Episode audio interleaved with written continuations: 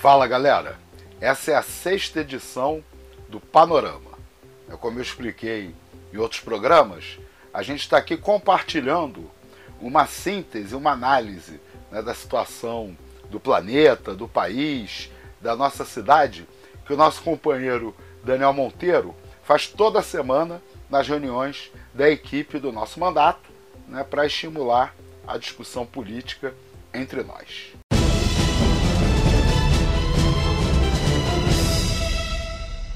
Daniel relatou para a gente que, infelizmente, a pandemia do Covid-19 segue fora de controle.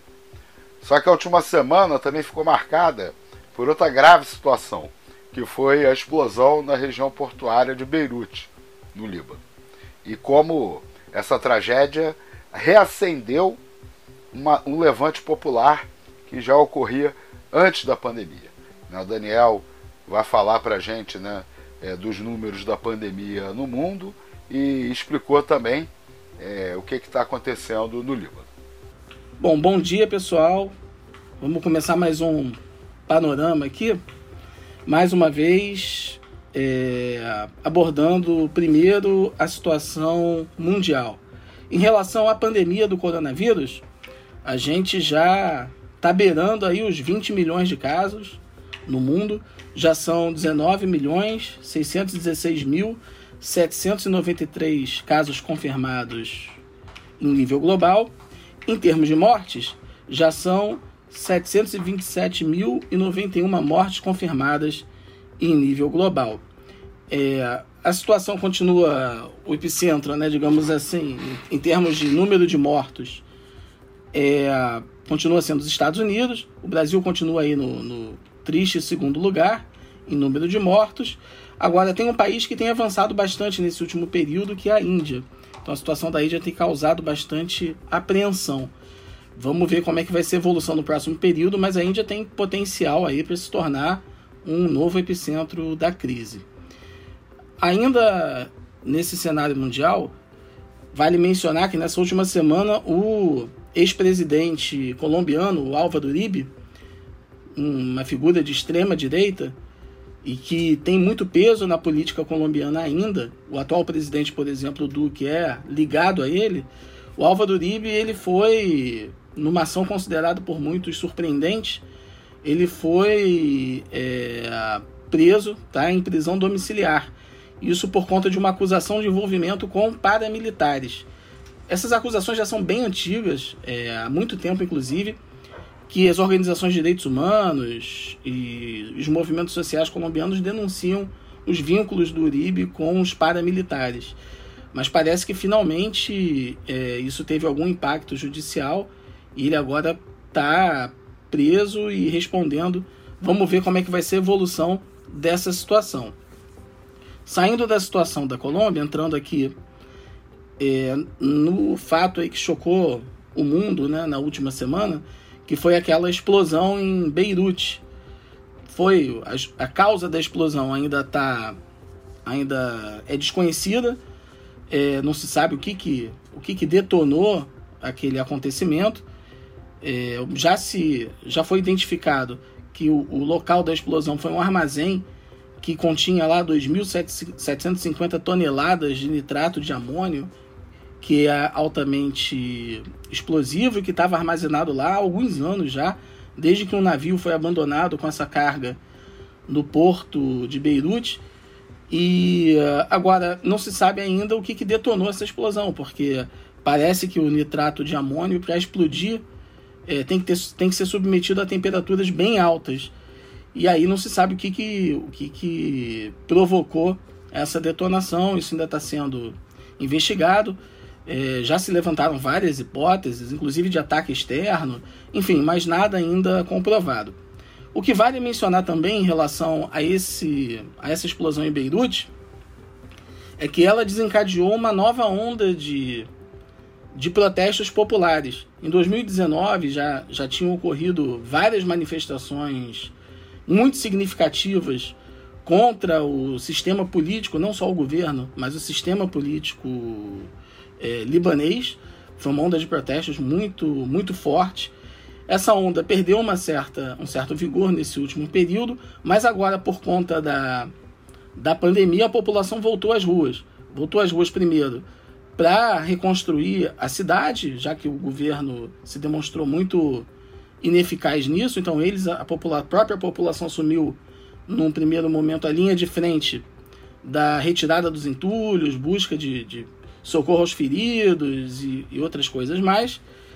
E além disso, além de assumir essa, essa tarefa de, de resgate e reconstrução, a própria população também começou a se manifestar contra o governo e responsabilizar o governo pela explosão, no sentido de que o governo teria sido irresponsável ao deixar uma, uma carga dessa de, de, sub, de, de substâncias altamente explosivas é, largada no, no, porto durante anos, sem fazer nada. Então a população é, se revoltou com isso, tem, tem tido já um terceiro dia de protestos de rua muito expressivos, invadiram vários ministérios, é, morreu gente, já um policial pelo menos morreu nos protestos, e a população volta a a levantar como palavra de ordem revolução. Isso já tinha sido feito em 2019 e agora volta a ser expresso como uma palavra de ordem da população que dá fortes indícios de que não tolera mais o atual regime político libanês. Vamos ver como é que vai ser o desdobramento, mas é um processo muito interessante. Uma última notícia que vale destacar em relação à situação mundial é a eleição na Bielorrússia. É, a eleição aconteceu agora, nesse, é, nesse final de semana, e o Alexander Lukashenko, que é o que está é, no poder, é presidente desde 94, ou seja, está muito tempo à frente do governo da Bielorrússia, o Alexander Lukashenko, que vinha se destacando como, inclusive, uma figura negacionista, foi foi ele que proferiu aquela famosa frase que para combater o coronavírus era preciso tomar vodka e ir para sauna. Foi ele que falou essa besteira absurda. Esse figura, além de ser um negacionista, ele é um governante super autoritário e, e reacionário. E o, nessa eleição, ele estava enfrentando uma adversária que uma mulher, inclusive, que estava tendo muita repercussão em termos de a, candidatura dela, estava tendo bastante impacto. Era é a Svetlana Tikhanovskaya, é, nome estranho. É, e uh, a expectativa era de que a eleição, embora ele fosse favorito, evidente, mas de que a eleição fosse apertada. Entretanto, saiu uma pesquisa de boca de urna, uma pesquisa, aliás, feita pelo governo, que dá mais de 80% dos votos na eleição para o Alexander e apenas seis e poucos por cento para a Svetlana. E aí, diante dessa, desse, dessa pesquisa, que é um prenúncio do resultado da eleição, houve uma revolta popular, muitas pessoas é, ficaram indignadas, é, porque consideram isso uma, uma fraude, uma, um indício descarado de fraude, o que não seria a primeira vez, aliás, as eleições lá na Bielorrússia são é, acusadas de fraude já há vários anos, mas a população se revoltou com essa, com essa, com essa situação e foi para as ruas. Tiveram vários choques violentos aí com as forças de segurança e a situação também está bem tensa por lá. Vamos ver qual vai ser o desdobramento dessa onda de protestos também contra esse governante negacionista e autoritário.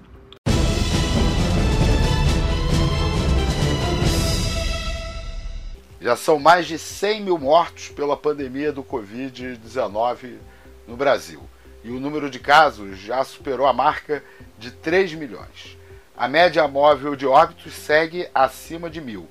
Isso tudo números oficiais, né, sem levar em consideração a subnotificação são dados de uma tragédia sem precedentes na história do Brasil.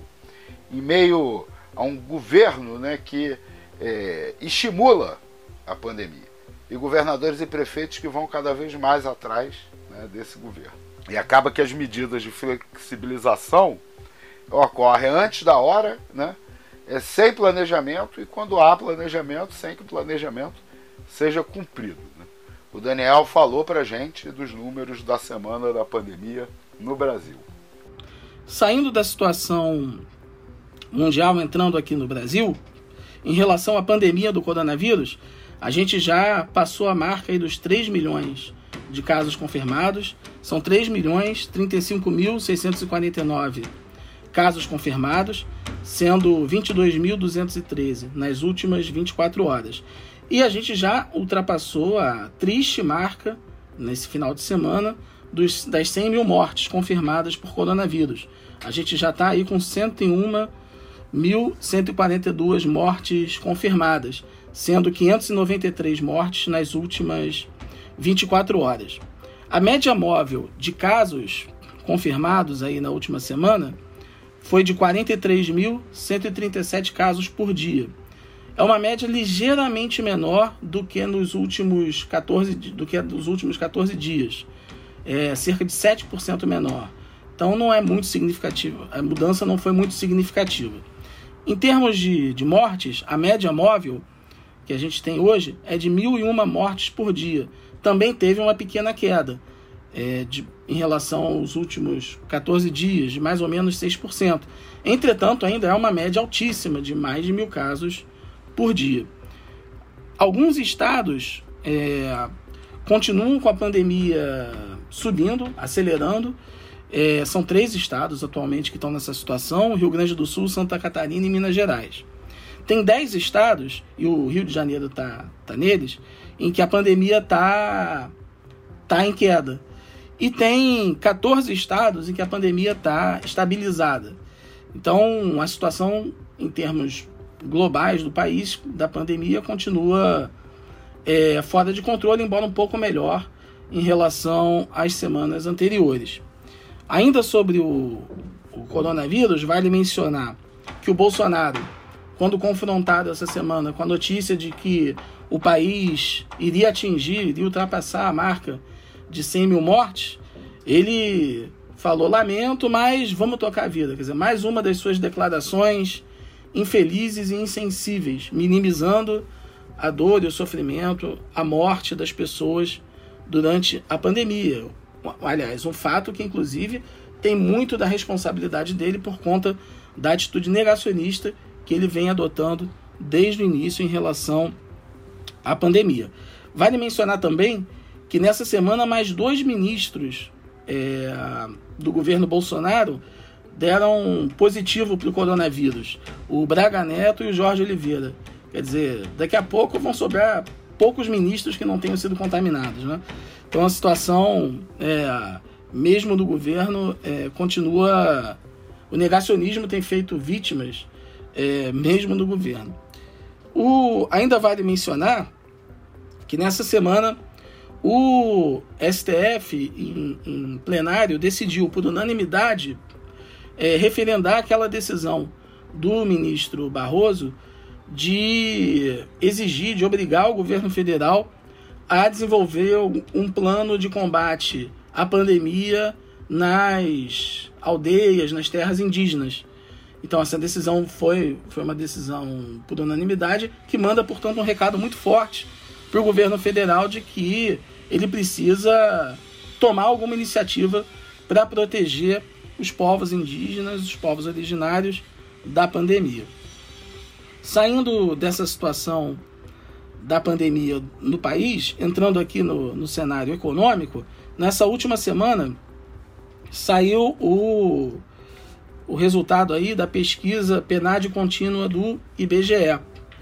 E por essa pesquisa, é, 8,9 milhões de pessoas perderam emprego em abril e entre abril e julho.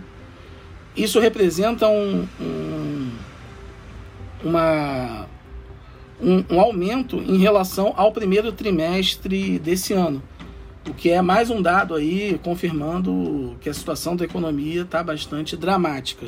Além disso, essa pesquisa indicou que a taxa de desemprego passou de 12,2% para 13,3%, então também aumentou, e que 13,5 milhões de brasileiros estão desocupados, sem trabalhar e não procuraram emprego nesse período. A avaliação dos, dos especialistas é que, é, com, com, de que, é que no próximo período, especialmente com o fim do auxílio emergencial, essa, esse número de pessoas que, estão desocupadas e que não estão procurando emprego, isso caia drasticamente, aumentando é, de forma violenta o número de desempregados. Lembrando que para o IBGE só é desempregado quem está procurando emprego. Quem não está procurando emprego não entra nessas estatísticas de desempregado, embora não esteja trabalhando. Então, esse foi o resultado da PNAD contínua. Saiu também a PNAD Covid, aquela que é semanal do IBGE. E uh, os números são bem parecidos, mas essa PNAD Covid aponta que 18,6 milhões de brasileiros não procuraram emprego, estão desempregados, mas não procuraram ocupação no, na terceira semana de julho. Então é um número ainda maior do que o indicado na PNAD contínua.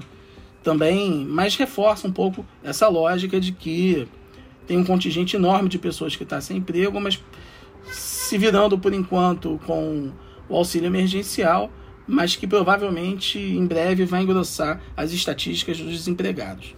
Vale mencionar ainda que foi divulgado também essa semana um dado sobre o seguro-desemprego no Brasil. É, parece que 3,46 milhões de pessoas pediram o acesso ao segundo-desemprego entre março e julho desse ano. Isso representa aí um aumento de 18,3% em relação ao mesmo período do ano passado, que também é um indicador bem forte do tamanho da crise. Ainda nessa semana, vale mencionar que o Banco Central decidiu um novo corte na taxa de juros, na taxa Selic. A taxa passou de 2,25% para 2%. Foi o, no, o nono corte seguido. É, o que demonstra também que a situação da, da economia está bem preocupante e o governo tenta afrouxar um pouco a taxa de juros para tentar reativar a economia.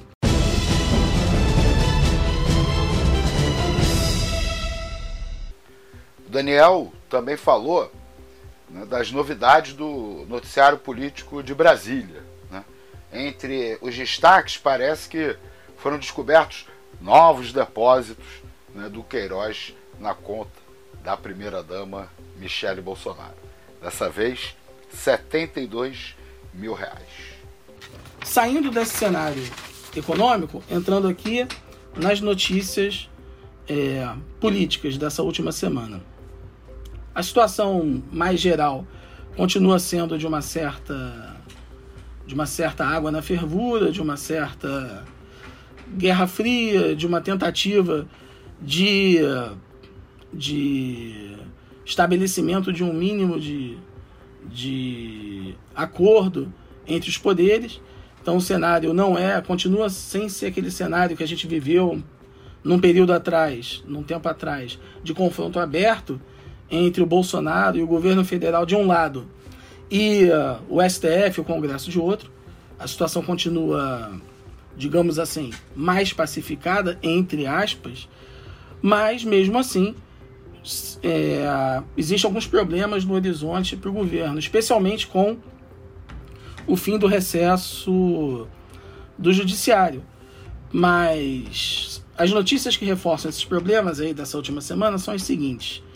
O, o André Mendonça, que é o ministro da, da Justiça, diante das das várias é, denúncias sobre, que a gente já até falou aqui, sobre o monitoramento de opositores ao, antifascistas ao governo, é, o André Mendonça ele mudou o chefe da Secretaria de Operações Integradas, que foi o setor do Ministério da Justiça que fez esse dossiê.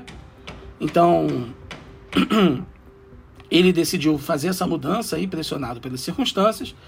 Ele foi cobrado pelo, pelo STF a dar explicações sobre esse, esse dossiê e, e se manifestou dizendo que não teve dossiê nenhum, que não era verdade isso, que eles não fizeram nada de ilegal, mas não negou que tivessem monitorado pessoas. Então deu uma resposta meia boca aí, é, que não, enfim, não foi suficiente para esclarecer nada, na verdade. E nem foi um meia-culpa, e nem foi uma, uma, autocrítica. Foi, na verdade, um meia-culpa muito tímido e é, dissimulado. Além disso, nessa semana, o Ministério Público Federal pediu ao, ao STJ a volta do, do Queiroz e da Márcia, esposa dele, para a prisão, para prisão sem ser domiciliar. Então, vamos ver qual vai ser a decisão do STJ, mas é, o Ministério Público Federal fez aí essa, essa petição. Além disso, nessa semana, a revista Cruzoé e a Folha de São Paulo apontaram que o Queiroz e a Márcia depositaram 89 mil reais na conta da Michele Bolsonaro, a esposa do Jair Bolsonaro. Isso é, parece que tá, eles tiveram acesso a essa informação. Parece que isso está nos inquéritos aí que estão correndo sobre as rachadinhas e tudo mais. A Michele Bolsonaro não é investigada, mas o inquérito aponta essas, esses depósitos é, na conta dela. O Bolsonaro, lá atrás, é, diante de uma notícia, mas a notícia dava, dava conta de um, valores menores. Lá atrás, quando, quando foi veio a público que o Queiroz tinha depositado dinheiro no, na conta da Michelle Bolsonaro, disse que, que isso, na verdade, era o pagamento de um empréstimo que ele, Bolsonaro, tinha feito para o Queiroz. Só que o Bolsonaro, naquela época, assumiu que o empréstimo foi de 40 mil reais. Então, essa desculpa, digamos assim, que o Bolsonaro tinha dado lá atrás, não serve para explicar esse depósito aí de 89 mil reais. Então, tá aí uma, mais um problema aí. O Bolsonaro vai ter que tentar se explicar, embora nem ele nem a esposa estejam sendo investigados no âmbito desse inquérito do, das rachadinhas. É, e nessa última semana também, o Onyx Lorenzoni, lá o ministro da Cidadania do governo Bolsonaro, ele admitiu que fez Caixa 2, ele havia sido denunciado no âmbito da Lava Jato de de ter recebido dinheiro por fora de empreiteiras, ele decidiu admitir que realmente recebeu é, esse dinheiro como caixa 2 para campanha e fez um acordo aí com, com o Ministério Público para pagar 189 mil reais e sustar o processo. Esse é um mecanismo novo que está sendo adotado aí pela Lava Jato mas, enfim, de todo modo, isso demonstra que o Lorenzoni tinha culpa no cartório, sim, e desmascara um pouco também esse discurso do Bolsonaro que ele fazia na época da campanha, de que no governo dele não ia ter ninguém envolvido em casos de corrupção, né? Então, isso, o Lorenzoni já admitiu que recebeu dinheiro de forma indevida das empreiteiras. Bom, saindo desses problemas, é, nessa última semana, o governo também tomou uma, tomou uma iniciativa que foi a criação de um centro de inteligência nacional.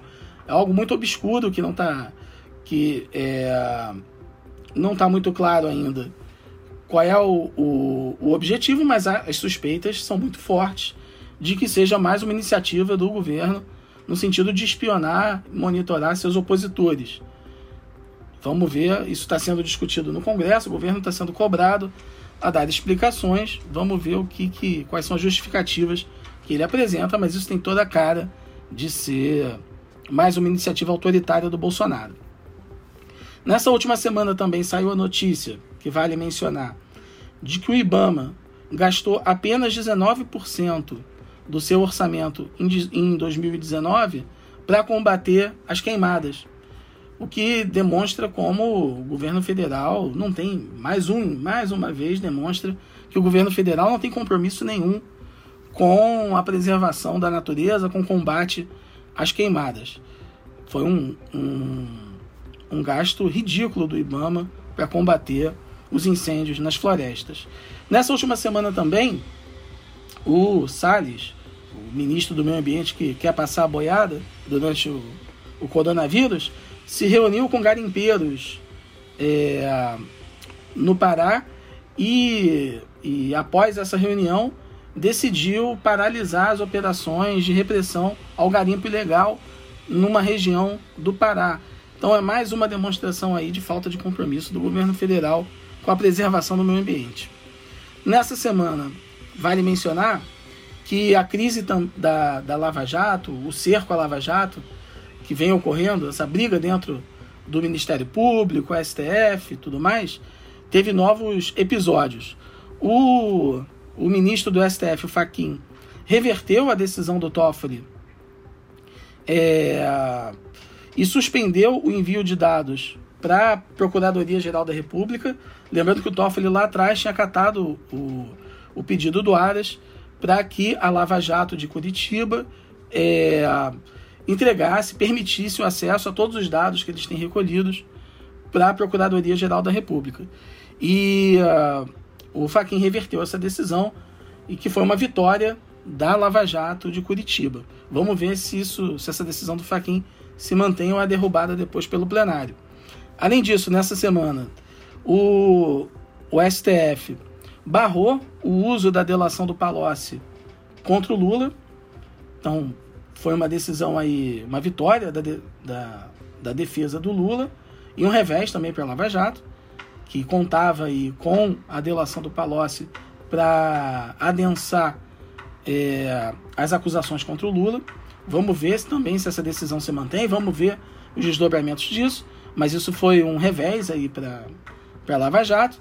E nessa semana também foi é, firmado pelo Toffoli, presidente do, do STF, um, um acordo é, que estabelece que os, os acordos de leniência que são aquelas delações premiadas das empresas, é, eles vão ser negociados e acertados pelas empresas com a, a, o TCU, a, a Controladoria Geral da União, mas que o, mas sem a presença do Ministério Público. Então o Ministério Público, inclusive, nem assinou esse acordo e isso é, tem sido apontado também como uma derrota para o Ministério Público, em especial para a Lava Jato, que se fiou muito nesses acordos de leniência para fazer as suas investigações. Bom, saindo da crise da, da Lava Jato, desse, desse cerco, dessa polêmica em torno da Lava Jato, vale mencionar ainda também que nessa semana o secretário de Saúde de São Paulo, o Alexandre Baldi, foi preso, acusado de irregularidades, mas não irregularidades à frente do, da Secretaria de Saúde do Dória. Na verdade, irregularidades anteriores. Mas, de todo modo, isso foi um revés aí para o Dória, que tem o Balde como um dos seus principais assessores. Ainda vale mencionar também que, nessa última semana, ocorreram dois episódios aí lamentáveis de, de racismo. É, um foi em São Paulo, que acho que muita, isso circulou muito na internet, que foi aquela aquela agressão que o entregador de aplicativo sofreu de uma figura que mora, que mora num condomínio de luxo e que uh, disse que ele tinha inveja porque ele não era branco, e, enfim, tinha inveja das casas que, que tinham ali nesse condomínio, enfim, uma cena bastante lamentável. E teve também um episódio de um jovem negro que foi agredido no Rio de Janeiro, num shopping na Ilha do Governador, quando foi trocar um relógio que havia comprado. E foi agredido, não está muito claro ainda é, se eram seguranças ou não, mas parece que eram. Então, mais um episódio é, bastante lamentável. Vale mencionar ainda também que nessa semana teve um ato ecumênico pela democracia contra o Bolsonaro ontem, no domingo, que foi que reuniu basicamente é, que foi, melhor dizendo, foi construído a partir daquele manifesto dos bispos contra crítico ao Bolsonaro e mais ampliou, é, juntou outras, outra, representantes de outras religiões e esse ato virtual aí recebeu o apoio do projeto Nação Brasil, que é liderado pelo Bresser Pereira. Então foi uma manifestação virtual que teve e também teve também nessa semana, na sexta-feira, né, tiveram os, os atos aí daquela jornada é, pelo Fora Bolsonaro, que aconteceram em várias cidades. O maior foi na Praça da Sé, em São Paulo, mas foram atos mais simbólicos do que propriamente grandes manifestações de rua. Mas de todo modo foram manifestações é, importantes. É, espero que tenham novos protestos é, mais à frente, mais significativos.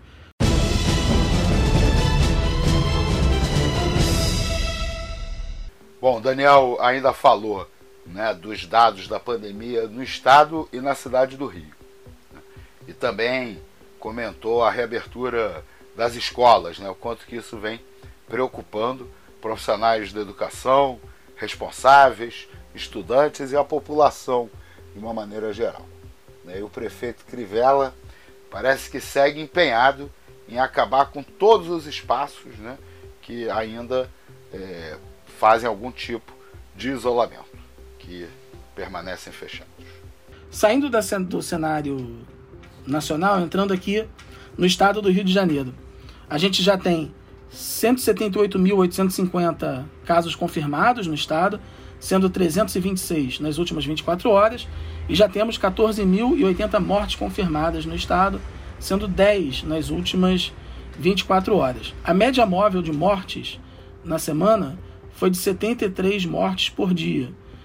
Isso representa uma, uma queda em relação às de cerca de 29% em relação a duas semanas atrás.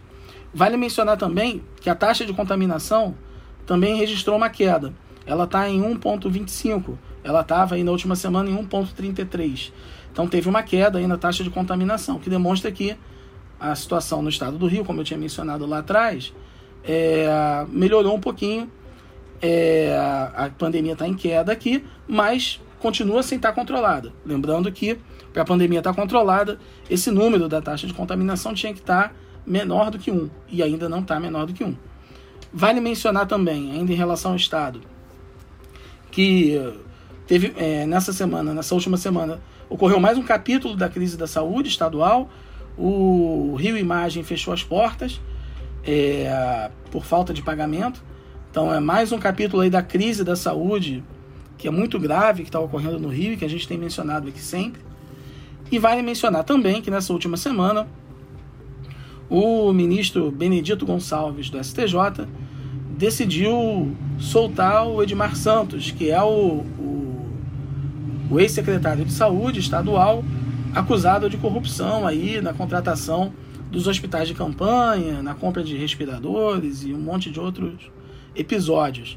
Então, essa decisão aí do, do, do Benedito Gonçalves foi é, uma vitória aí para Edmar. Vamos ver se ela se mantém. Saindo da situação do Estado entrando para fechar aqui no Rio de Janeiro, na capital, a gente já tem aqui no Rio 74.421 mortes, confir é, casos confirmados, perdão, sendo 18 nas últimas 24 horas, e a gente tem 8.612 mortes confirmadas na cidade, sendo 6 nas últimas 24 horas. A média móvel de mortes da cidade está em 36 mortes por dia. Então, uma média também é, melhor do que nas das últimas duas semanas. Ainda em relação à cidade, vale mencionar que a confusão em relação à volta às aulas é, a, na rede privada continua. O, a prefeitura tinha autorizado a volta às aulas na, na rede privada, o Estado proibiu e nessa última semana a Justiça também, o TJ, é, decidiu proibir a volta às aulas na rede privada. A prefeitura vai, recolher, vai recorrer, tentando derrubar essa decisão, mas por enquanto a volta às aulas está proibida pela Justiça. Vamos ver se essa decisão se mantém, tomara que se mantenha, porque, embora a situação tenha melhorado na cidade também e no estado da pandemia, a situação ainda não está controlada. É isso, pessoal. Fechei.